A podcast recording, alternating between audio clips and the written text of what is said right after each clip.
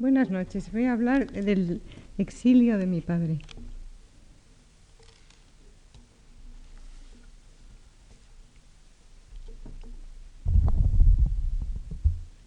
Al estallar la Guerra Civil Española, Pedro Salinas se encontraba en el Palacio de la Madalena ejerciendo sus funciones de secretario general de la Universidad Internacional de Verano en Santander.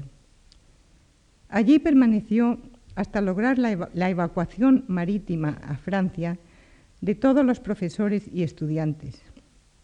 Se daba el caso que en 1935 había aceptado el nombramiento de profesor visitante de literatura para un año en la Universidad Femenina de Wellesley, en Estados Unidos, situada en las afueras de Boston. Pensando equivocadamente que la guerra civil no duraría mucho tiempo, decidió no cambiar sus planes y salir para Estados Unidos en compañía de su esposa. Logró llegar a Bilbao, donde ya se hacía muy difícil el poder embarcar. Pero el azar hizo que entablara conversación en el muelle con el capitán de un barco americano, pronto a zarpar cuya hija había estudiado precisamente en Wellesley. El capitán se conmovió al saber que precisamente ese era el destino de Salinas y le llevó gustoso a Francia. Allí nos separamos. Mi madre, mi hermano y yo nos fuimos a Argelia a esperar en casa de mis abuelos el desarrollo de la guerra civil. Mi padre salió para Estados Unidos. Al llegar a Estados Unidos, algo no cambió en él, la enseñanza de la literatura española. En años previos a este viaje, había sido profesor en París de 1914 a 1917, profesor en Sevilla de 1919 a 28. Durante el año 22 a 23 Pasó tres semestres enseñando en la, Universidad de Cambridge, Inglaterra. En 1931 la Facultad de Filosofía y Letras de la Universidad Central le nombra profesor encargado de curso. En cuanto a sus credenciales para enseñar en un país extranjero, se respaldaban en los numerosos cursos para extranjeros impartidos por él en España, cursos de verano para extranjeros, Burgos, 1924 a 26. Escuela Central de Idiomas, Cátedra de Lengua y Literatura para extranjeros, desde 1933 hasta el año 36. De modo que, al llegar a Estados Unidos, siguió enseñando literatura española en su propio idioma. Es decir, al pasar Salinas de España a América, no se rompe en ningún momento su vocación de profesor, tan placentera para él. Recuerdo haberle oído decir repetidas, repetidas veces que no entendía por qué le pagaban por hacer lo que más le gustaba en el mundo. Así se da con entusiasmo a despertar el interés de los estudiantes en una literatura extranjera. En 1939, siendo él profesor y yo estudiante de Wellesley, asistí a uno de sus cursos generales, el survey, que él llamaba el sorbete. Recuerdo cómo hacía revivir ante mis compañeras de clase los romances viejos, por ejemplo, el de la misa de amor. La entrada en la iglesia de la hermosa dama, que tanto perturba a feligreses como a hombres de iglesia, recordemos que hasta los monancillos al verla, por decir amén, amén, decían amor, amor, a Salinas le sirve como ilustración de la entrada del Renacimiento en España. Algunas de estas explicaciones de romances las he visto años más tarde publicadas en forma de ensayos, por ejemplo, el de Alora la bien cercada, porque muchas de sus notas de clase, tan cuidadosamente preparadas, irán pasando a convertirse en ensayos o en libros como La realidad y el poeta, Jorge Manrique, Rubén Darío. El recinto de Wellesley College dio mucho que pensar a mi padre. Alejados de toda tentación mundanal, en pleno campo, los estudiantes tenían como ejemplo de vida perfecta a sus profesores. Para fortalecer el valor moral del profesorado, no se les permitía fumar ni beber. Ni siquiera había un cine a muchas millas a la redonda. En su primer año, Salinas vivió en la residencia de profesores, o más bien de profesoras, y allí empezó a observar una, cosa muy extraña. Todas las mañanas, cuando iba al, tomar el desayuno, había tres profesoras que se sentaban en la misma mesa y que jamás decían una palabra. Luego se levantaban y no se volvían a ver en todo el día y al día siguiente las mismas estaban allí también sin decir nada. Esto fue el origen de su primer cuento, que se llama El desayuno precisamente, y que es un cuento totalmente americano. Salinas es muy bien, muy bien acogido por las estudiantes y también por las profesoras de Wellesley. Las componentes del Departamento de Español lo adoran, sobre todo la buenísima y puritanísima jefe del departamento, Miss Ada Coe, la cual descubre en mi padre una sola mácula. Se acuesta tarde, es decir, trabaja de noche y nunca se levanta antes de las nueve. Entonces, para tratar de hacerle llegar a la perfección, se le ocurrió una cosa y fue asignarle un curso diario a las 8 de la mañana. Pocas veces he visto yo a mi padre tan desgraciado. Y sin embargo no se lo tomó en cuenta a Misco. Entendió, en cierto modo, la buena intención de Misco. Pedro Salinas tenía una curiosidad por todos los nuevos aspectos de la vida americana insaciable. Así, cuando yo seguí un curso obligatorio ofrecido por el Departamento de Higiene, una de las conferencias, titulada How do you know if you are in love? ¿Cómo saber si se está enamorado? por el doctor Poponow, eminente psicólogo de California, mi padre, al conocer el título de la conferencia, sintió un deseo irreprimible de asistir. No le dejaban. Arguían que solo era para estudiantes, y estudiantes de segundo año, y desde luego no para hombres. Él insistió más y más, parlamentó con varias personas y finalmente logró que le dieran una entrada, que le dieran entrada como oyente. El doctor Popenow no le defraudó entró en materia enseguida, afirmando que lo que él entendía por amor no tenía nada que ver con lo que se suele llamar enamorarse, y desde luego tampoco con parejas tales como Romeo y Julieta o Abelardo y Eloísa.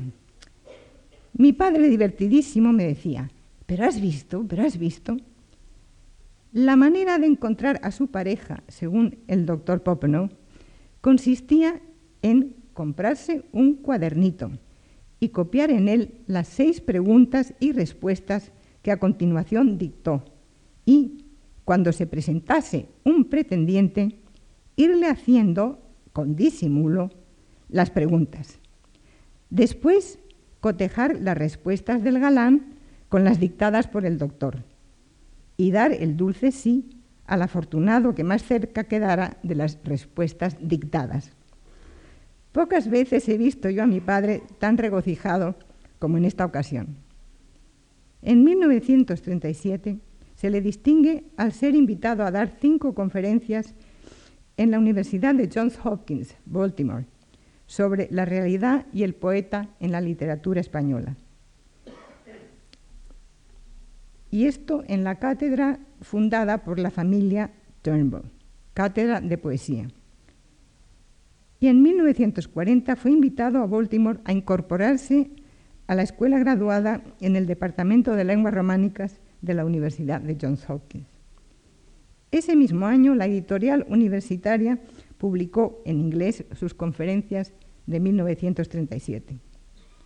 En Baltimore, mis padres compraron una casita cerca de la universidad y procedieron a amueblarla con poco dinero, porque los sueldos de los profesores eran muy bajos, pero con mucho ánimo. Como no tenían cuadros ni objetos de arte, mi padre inventó para la sala una decoración original. Sobre la chimenea, dentro de un cubo de cristal, se mecía la sirenita cristiana de Alberti, del poema de Alberti, con su carrito tirado por un salmón de celuloide. Para cubrir una gran pared, ideó una enorme Ariadna desnuda, hecha de soga, que al llegar a la cabeza se deshacía en una enorme cabellera.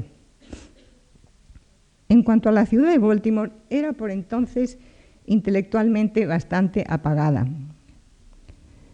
Mis padres encontraron desde su llegada a dos excelentes amigas en las señoritas Eleanor y Grace Turnbull, de la familia que fundó la cátedra. Miss Grace era una distinguida escultora y activa defensora de la ley seca. Cuando llegaba el anochecer, ella salía de su casa para ir por todos los bares tratando de convencer a los que estaban allí bebiendo que sería mucho mejor que tomaran jugo de naranja o agua. Nunca supimos si tuvo éxito en esto o no, pero como escultora sí lo tuvo muchísimo. Era una señora de gran energía que hacía esculturas, por ejemplo, de serpientes boas, pero enormes, ah, de granito, y que ah, había tenido mucho éxito. Y mi padre escribió un poema sobre una de sus esculturas que se llama Santo de Palo. Miss, uh, Miss uh, Eleanor era una persona mucho más dulce y tranquila y se entusiasmó mucho con la poesía de mi padre. Tanto es así que cuando tenía 60 años se matriculó en una escuela de verano para perfeccionar su español y así poder traducir la poesía de mi padre al inglés. Así lo hizo y tradujo también la poesía de Unamuno y una antología de poesía española muy bonita con prologuillos de mi padre. En el precioso jardín de su casa se celebró nuestra boda. En aquel momento apenas había españoles en Baltimore. Al que más veíamos era a Marcelino Pascua, profesor en la Escuela de Medicina, que fue embajador en Rusia por los años de la República.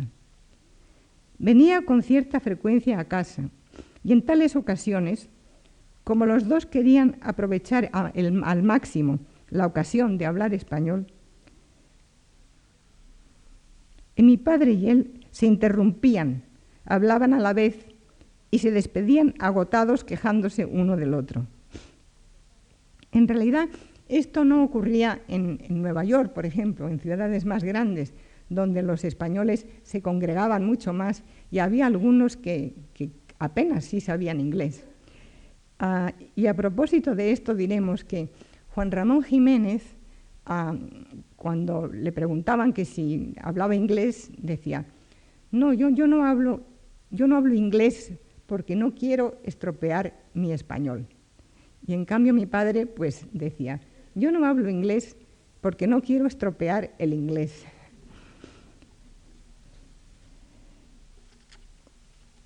Pero el lugar donde mi padre disfrutaba más era la biblioteca pública de Baltimore, descrita por él en un ensayo, Elogio de la Biblioteca Americana. En él describe cómo en esta biblioteca el libro sale, circula, aparece en los escaparates que se despliegan a lo largo de la primera planta. Señala además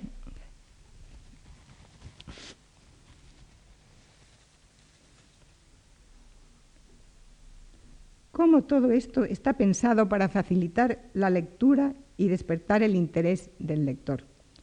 Y concluye, la Biblioteca Americana proclama que democracia no es uniformidad ni automatismo, está abierta para todos los más y los menos. Salinas frecuentó esta biblioteca asiduamente Iba allí a ver y sacar libros, a charlar un rato con los componentes de una pequeña tertulia. Y he aquí que esta biblioteca le brindó una sorpresa totalmente inesperada. Habiendo sacado Salinas el volumen que reunía los poemas dedicados al, al poeta americano Edgar Allan Poe en ocasión de su muerte, ya en casa se cayó un papel de dentro del libro. Se trataba de un poema manuscrito, nada menos que el original del famoso soneto escrito por el gran poeta francés Mallarmé a su admirado Poe, que empieza así: Tel qu'en lui-même enfin l'éternité le change. Traducción, y en sí mismo le cambia por fin la eternidad. Ni que decir tiene que Salinas volvió a la biblioteca para entregar su tesoro y fue recibido con gran alegría. Si bien el eje de su vida en el exilio era la clase, Salinas en Estados Unidos disponía de muchísimo más tiempo que en la España prebélica de los años 30. Ya mencionamos sus actividades docentes. A ellas hay que sumar las administrativas. En 1936 era, desde su fundación en, 1932, director de la nueva sección de literatura contemporánea del Centro de Estudios Históricos, así como de su publicación mensual, el Índice de Literatura Contemporánea. Entre sus múltiples actividades destacaba la creación de la Universidad de Verano de Santander. El proyecto, redactado por Salinas, fue aprobado por el Gobierno de la República que la estableció en 1933 en el Palacio de la Madalena. Regentado por su secretario general, Pedro Salinas, se inició allí un experimento completamente nuevo en toda Europa. Se pretendía traer a España algunas de las figuras más destacadas de la cultura mundial y, y hacerles convivir con profesores y estudiantes españoles. La Universidad Internacional se merece una explicación mucho más completa. En el número de noviembre de la revista de Occidente aparecerá un excelente artículo sobre este tema de Emilio Gómez Orbaneja. En medio de tanta actividad burocrática, Salinas encontraba tiempo para dar conferencias en, en diferentes países de Europa y no dejaba de escribir. Su primera obra dramática, Judith y el tirano, fue leída por él en la primavera del 36 ante un grupo de amigos y se proyectaba llevarla a la escena en el otoño. En cuanto a la poesía, en el año 36 aparece su segundo libro amoroso, Razón de Amor.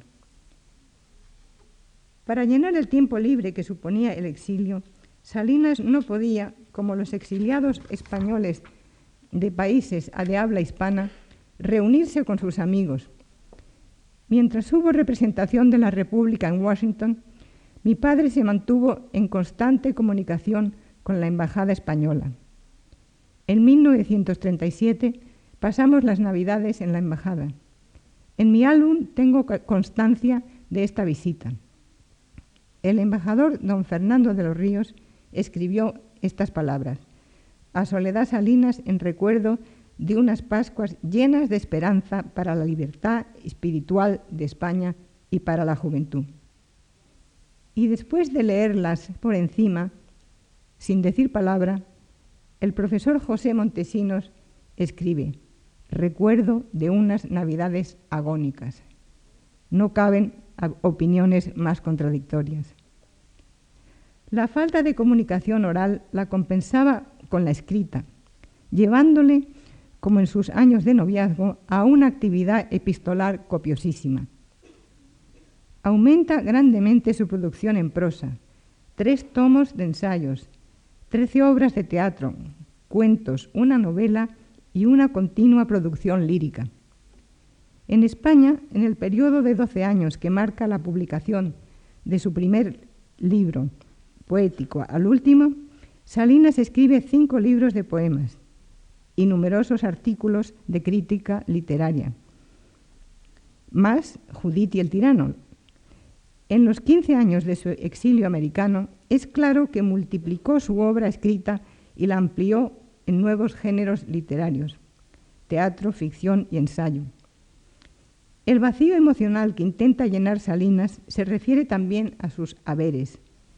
En una entrevista con José Manuel Blecua, le dice cómo, al marchar de España, perdió todos sus libros y sus papeles. Le hubiera gustado mucho conservar el manuscrito de Teresa, de Unamuno, regalado por el mismo Unamuno, o un libro de Antonio Machado con una cuarteta escrita por él, otro de Jardines Lejanos de Juan Ramón Jiménez, libros y dibujos de Lorca. El caso es que por los años 40 le decía en una carta a su amiga Eulalia Galvarriato, siento gran apetito, o mejor dicho, un hambre enorme de España. Este poeta tan cosmopolita vuelve a recordar ahora el barrio en que nació y ahora muy favorablemente. Y es que en verdad era madrileñísimo. Cuando estoy contento, dice, me siento madrileño. Para ahuyentar la, nostalgia, lee comedias de género chico, de Arniches, muchas de ellas. Nos las leía en voz alta a un público de tres, mi madre, mi hermano y yo, si bien reducido en número, abundante en entusiasmo. Le divertían, sobre todo, las frases que llamaba lapidarias de estas obras. Recuerdo el gusto con que nos leyó Los ateos de Arniches, sobre todo la conversación entre dos obreros sobre Dios y la creación del mundo, que según uno de ellos surge del caos. ¿Y qué es el caos? le pregunta el otro. La nada flotante fue la, aplastante respuesta. Eso de la nada flotante le encantaba a mi padre. De estas lecturas debió salir su propio sainete La estratosfera, situado en el Madrid castizo que fue representada después de su muerte en la escuela de verano de Middlebury College en el estado de Vermont. En esta escuela de verano, escuela de lenguas, Juan Centeno, el director de la española, reunió allí año tras año a un grupo muy destacado de españoles e hispanoamericanos, muchos de ellos ya amigos, que encontraban en el paisaje bucólico de las verdes montañas de Vermont un oasis en que departir sin límites verano tras verano. El ambiente era jovial y para diversión de profesores y estudiantes se representaban obras de teatro, tales como el Gran Teatro del Mundo, por ejemplo. En las reuniones nocturnas se daban toda clase de sorpresas. Así, de repente, el ilustre don Tomás Navarro Tomás se levantaba y salía por seguidillas murcianas. O el gran don José Montesinos cantaba maravillosamente, vestido de mujer, el adiós Facundo. ¿Cuál no sería la alegría de mi padre y de Enrique Díez Canedo, amigos desde 1910, al encontrarse un verano en Middlebury? Esta vez el paisaje bucólico de Vermont no les inspiró, como en su juventud, una campaña sostenida y beligerante en defensa del versolibrismo. Pero sí escribieron a la limón un pasillo cómico inspirado por y dirigido a las estudiantes americanas que luchaban con la gramática día tras día en clase. Se llamaba Doña Gramática y es posible que sea descendiente indirecta de la sátira cómico-lírica en un acto titulada Ortografía de Carlos Arniches y, Gonzalo Cantó con música de Chapí. El ingenio de Canedo era proverbial. En cierta ocasión, estando a orillas del mar, a mi padre se le cayó el sombrero al agua. Inmediatamente Canedo inmortalizó el contratiempo con el siguiente epigrama. Habla el sombrero. Hasta ayer cubría un cráneo de noble circunferencia, Hoy cubro el Mediterráneo. No noto la diferencia. El ingenio combinado de los dos amigos en defensa de la poesía, duramente atacada por la gramática, resultó en una obra teatral que se representó con gran éxito al finalizar los cursos de verano. La trama giraba alrededor de la, gramática y sus aliados. El indicativo, don, diccionario, por y para, el sinónimo, ser y estar, doña excepción, todos eran ah, aliados de la gramática. Y todos estos elementos están en contra del poeta y el subjuntivo. Entre los varios cantables recuerdo el de las estudiantes americanas, que al llegar a la estación de Middlebury abren sus maletas, sacan sus libros de gramática y cantan así. Estudiando triste y sola la gramática española, la gramática española sin poderlo remediar. Es mi sino tan protervo que me enredo con el verbo, que me enredo con el verbo, con el verbo irregular. Yo no sé si se dice yo sabo, yo no sé si se dice yo cabo, yo no sé si hay personas sinceras que emprenden carreras y dicen yo andé. Yo no sé qué es un tiempo imperfecto ni si es muy correcto decir veniré.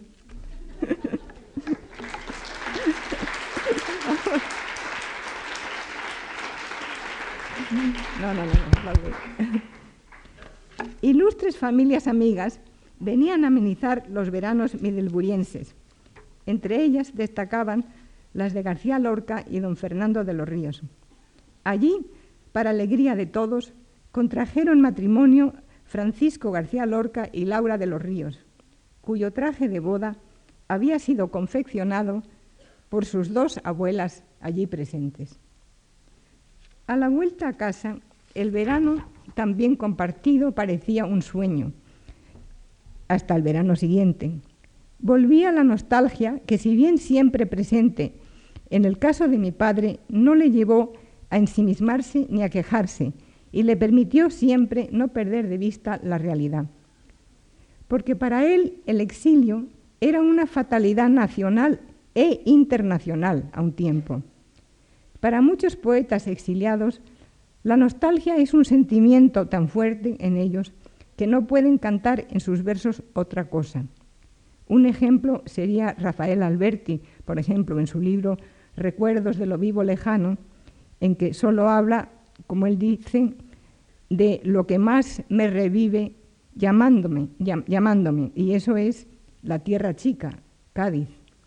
En cambio, Salinas, en todos sus años de exilio, no hace literatura de su condición de exiliado español, y no por falta de patriotismo.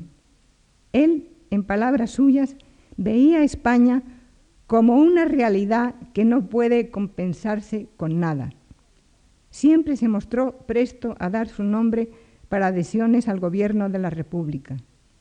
Y si bien nunca se propuso escribir poesía o prosa política, en contadas ocasiones, particularmente tristes para España, se desahogó escribiendo varios sonetos violentamente antifranquistas y varios breves ensayos alegóricos.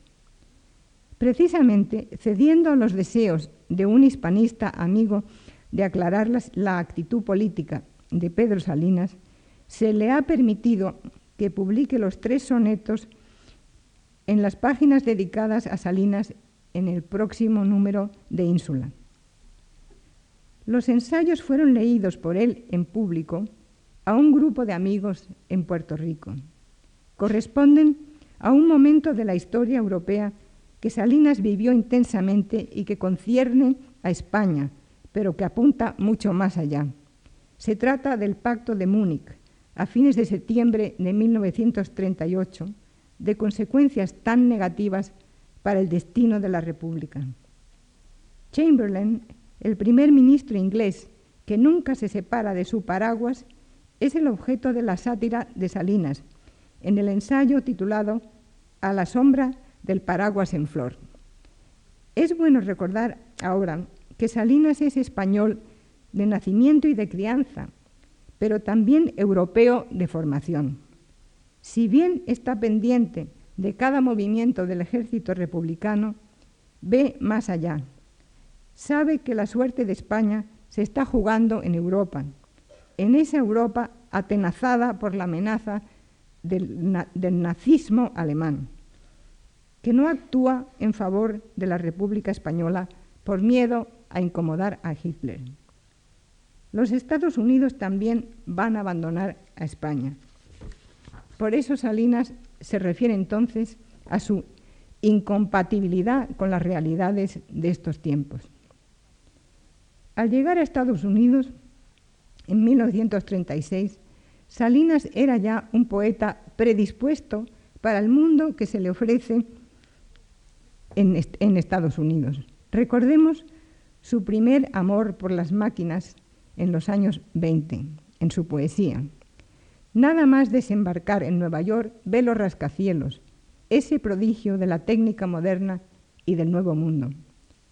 En el único momento en que se expresó Salinas sobre su poesía, en la última conferencia que dio precisamente en Wellesley College, en la primavera de 1951, titulada Deuda de un poeta, habla exclusivamente de su relación como poeta con los Estados Unidos. Confiesa que como objeto poético el paisaje le ha interesado muy poco. En cambio, la ciudad americana moderna le incita a escribir poesía. En América, a diferencia de tantos poetas americanos que cantan a la naturaleza, él va a ser el poeta urbano, el de Nueva York y de Chicago, las ciudades de las luces y los rascacielos. En esta tan excepcional confesión, el poeta intenta recrear para su público lo que él experimentó ante las nuevas realidades americanas. Digámoslo en sus palabras. A poco de llegar a los Estados Unidos, voy paseando por una gran avenida de Nueva York y se encienden las luces. Y entonces, de esa experiencia humana, brota, por el proceso poético que yo no sé explicar, el poema. Se trata en este caso del Nocturno de los Avisos, y señalemos aquí que la poesía urbana de Salinas suele ser nocturna. Corre por ahí la especie, sigue Salinas, de que la realidad americana es una realidad profundamente prosaica, de que aquí la poesía no está en el aire. Sin embargo, él siente que para un europeo que llega a Estados Unidos hay una serie de cosas que le impresionan en el acto como dotadas de una misteriosa y latente energía poética. En Nueva York lo primero que le sorprende a uno son las edificaciones, los altos rascacielos. He aquí un ejemplo del lirismo urbano de Salinas. Una nube color de rosa, una noche de primavera en el cielo de Nueva York, dos ojos y cien rascacielos la miran con adoración. Lo que más le atrae en la ciudad de noche, transformada en un mundo de fantasía, son los anuncios luminosos que se encienden unos y otros se apagan, parece que se contestan, que se oponen. Y es en verdad, dice yo, no he visto una cosa tan prodigiosa como lo económico convirtiéndose en luminoso. Por eso su nocturno de los avisos es un nocturno de luces y no de oscuridad. Pero según pasa el tiempo y aumenta en el hombre la ambición de dominar por medio de la guerra, el prodigio técnico que tanto elogiaba Salinas va a cambiar de signo. Las máquinas antes utilizadas para el bienestar del hombre, para facilitar su vida, ahora amenazan con convertirse en los métodos de destrucción más definitivos que ha creado el hombre. Las angustias, dice, arremeten por todos lados. A este cambio de actitud corresponde su poema Cero. Con el mismo propósito, escribe su única novela, La bomba increíble, redactada de febrero a abril de 1950, que se puede considerar como una ampliación en prosa del poema Cero. Los poemas de su libro Todo más claro, dice Salinas, se escribieron cito, lejos de mi país, cada vez más mío en mi querer y en mi sueño, viviendo en las hospitalarias tierras de Estados Unidos, abrazado a mi idioma como a un incomparable bien. En 1943, Salinas es invitado por la Universidad de Puerto Rico como profesor visitante. Allí, allí se traslada con mi madre y empieza para los dos los años más felices de su exilio, el nuevo encuentro con su idioma. La emoción que siente después de tantos años en tierra de habla inglesa al llegar a Puerto Rico la traduce en términos fisiológicos. Le traen al ánimo, dice, un cambio análogo a la respiración pulmonar. Tomamos de la atmósfera algo impalpable, invisible, que adentramos en nuestro ser y cumple en él una función vivificadora. Y declara, sí, he vuelto a respirar español en las calles de San Juan. Todos notan el cambio favorable en Salinas. Rodeado muy pronto de amigos, muchos de ellos destacados intelectuales, Salinas se deja conquistar por la vida sosegada de Puerto Rico. Por la mañana le despierta el grito de los niños limpiabotas, voceando brillo. Atento siempre a cuanto le rodea, tiene largas conversaciones con Reparada, la, hija de, de, esto, de, negros um, esclavos. Reparada es la criada en la pensión en que viven mis padres, que siempre acaban las conversaciones con estas palabras de reparada. Don Pedro, como dijo don Pedro Calderón de la Barca, la vida es un sueño. Rodeado al mismo tiempo por intelectuales puertorriqueños muy prestigiosos, como la gran Nilita Vientos, a cuya tertulia no faltaba, tuvo la satisfacción de presenciar la campaña y el ascenso de Muñoz Marín a primer gobernador puertorriqueño de la isla, victoria democrática que reconfortó grandemente a mis padres. Mi padre volvió a recobrar su alegre ser a la, invasión del cemento que amenazaba el urbanismo de Puerto Rico, lo llamaba pomposamente el estilo renacimiento. Le encantaba encontrar en Puerto Rico términos españoles que ya no se usan en la República, en la península.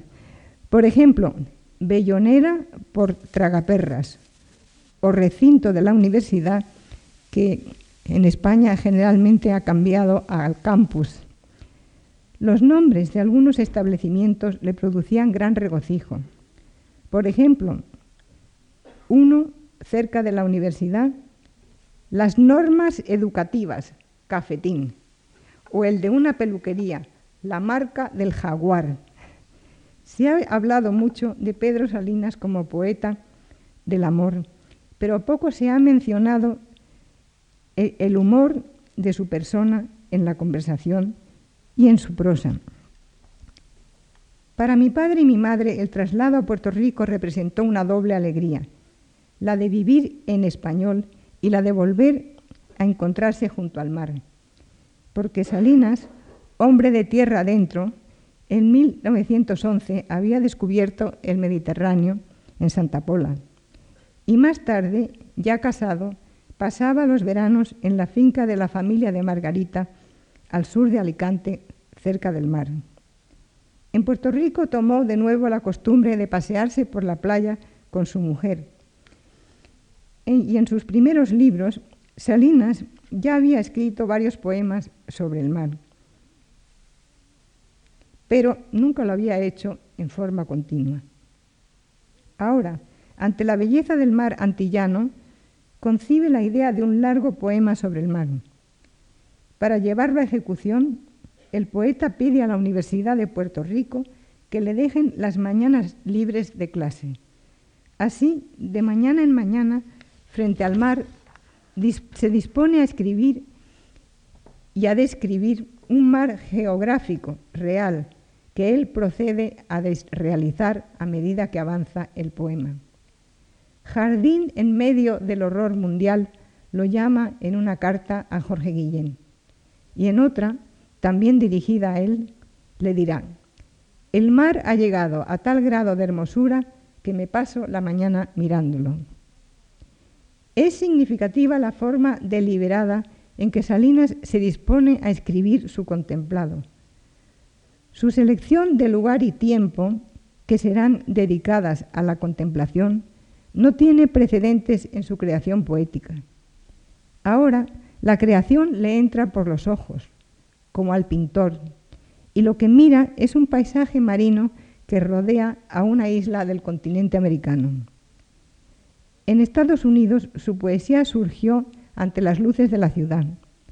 Ahora Salinas canta al mar, siguiendo a su maestro, don Miguel de Unamuno, que, exiliado en la isla de Fuerteventura el 28 de junio de 1924, dice, todo es visión, contemplativo, oficio.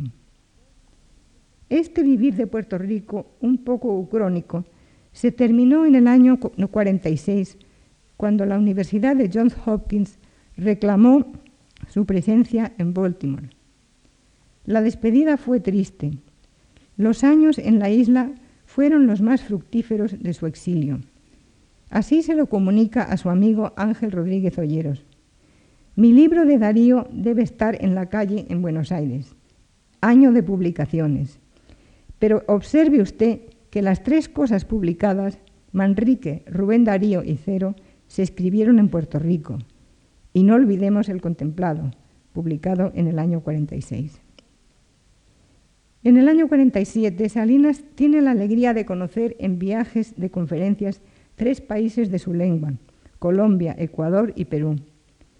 De estos contactos con el Nuevo Mundo volvía siempre reconfortado y alegre. En México, donde había estado ya anteriormente, se mandó a hacer una postal que decía Pedro Salinas y debajo el extranjero en su patria. Conoce México y lo disfruta recorriendo sus calles. Un día descubre la plaza de los evangelistas, es decir, de los escribas que toman al dictado las cartas de los analfabetos. Inmediatamente él también quiere participar y contrata a un evangelista y le dicta una carta improvisada. Endulzaron sus últimos años sus dos nietos, Carlos y Miguel, nacidos en Baltimore en 1948 y 49. Estos años de feliz relación con los niños fueron los que él llamaba la abuelidad. A Carlos, el mayor, le llevaba en su cochecito a ver todos los perros y gatos de la vecindad sin perderse uno. Hablaban interminablemente. Las faltas que hacía Carlos, equivocándose, como cualquier niño español, le conmovían.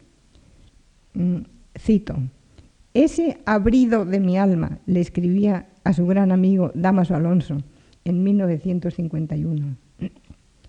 Cuando se agravó su enfermedad en el otoño de 1951, él y mi madre se vinieron a vivir con nosotros en Cambridge, donde enseñaba mi marido. Al agudizarse más, su médico pensó que mis padres estarían mejor en un clima más suave, quizás en España. El doctor Jiménez Díaz los invitó a instalarse en su clínica de Madrid, pero mi padre no quiso volver a España pensando que su vuelta podría ser interpretada como una posición política. Antes de morir, dijo que quería ser enterrado en tierra española, pero no en la España de Franco. Murió en el Hospital Mass General, situado a orillas del río Carlos, el cantado por Damaso Alonso en el poema un río, A un río le llamaban Carlos. Su cuerpo fue trasladado a Puerto Rico y yace en el cementerio de San Juan, al pie de las antiguas murallas españolas, frente al mar. A mi padre le costaría mucho pensar que iba a morir. Tal era su amor a la vida. Hay personas a quienes no se puede imaginar sino vivas.